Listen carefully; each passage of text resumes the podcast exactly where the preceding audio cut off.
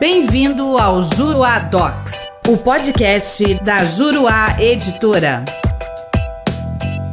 Olá, tudo bem? Eu sou o professor René Hellman e neste podcast nós vamos falar sobre o valor da causa nas ações de indenização por dano moral. Nas ações de indenização, tanto de dano material quanto de dano moral, o valor da causa deve equivaler ao valor pretendido. Não há grandes problemas quando se trata de danos materiais, pois a sua aferição é bastante simples. Discussão ocorre quando se trata de danos morais. A dificuldade se dá em razão de uma prática que se arraigou na cultura forense brasileira. Embora o CPC de 73 não previsse a possibilidade de formulação de pedido genérico só por se tratar de ação de indenização por danos morais, a doutrina e a jurisprudência acabaram por estimular que o autor apenas indicasse como sugestão um valor pretendido ou então deixasse a determinação do valor da indenização a critério do juiz, ora atribuindo à causa um valor de alçada, ora indicando um valor limite para o juiz, sem contudo determinar o valor do pedido.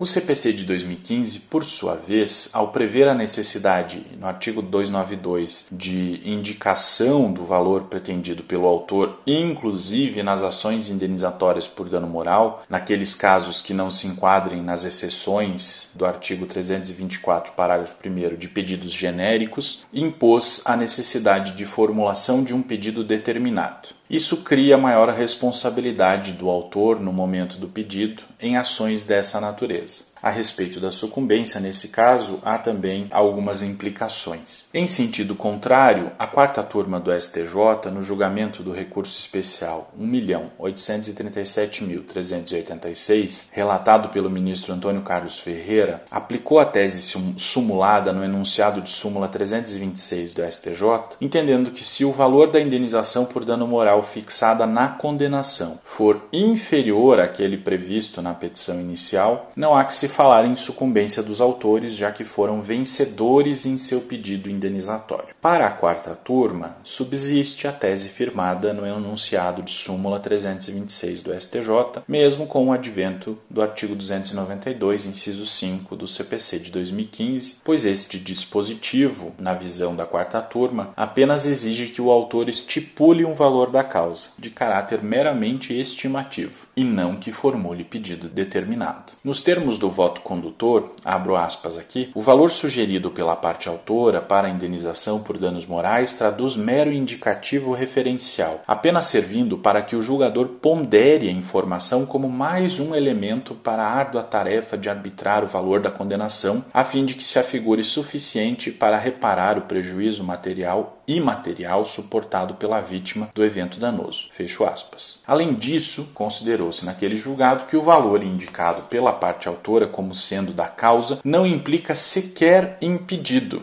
e sim em causa de pedir. Não parece correta a conclusão a que chegou a quarta turma do STJ nesse julgamento com todas as venhas. A autorização para a formulação de pedido genérico é aquela que consta expressamente do artigo 324 do CPC. Se a situação fática da ação indenizatória por danos morais enquadrar-se em alguma daquelas hipóteses, estará a parte autora autorizada a formular pedido genérico. Do contrário, terá que pedir de forma determinada a indenização pretendida, ou seja, terá que apresentar o valor que pretende receber. E nem se diga que esse valor seria meramente estimativo, dadas as dificuldades de se aferir a lesão moral, que abriria por natureza um alto grau de subjetividade ao juiz. Esse argumento, ao contrário do que pretendem os seus entusiastas, muito mais do que justificar a possibilidade de um pedido genérico, justifica isso sim a necessidade de um pedido determinado. Ora, se é altamente subjetivo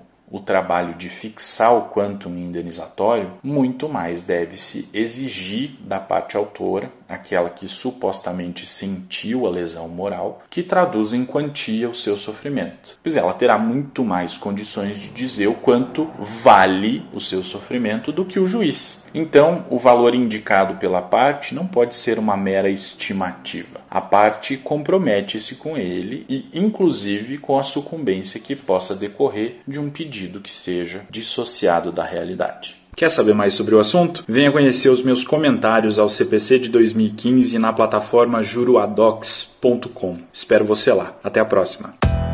Nosso podcast fica por aqui. Com o Juruadox, faça mais, faça melhor. Até o próximo.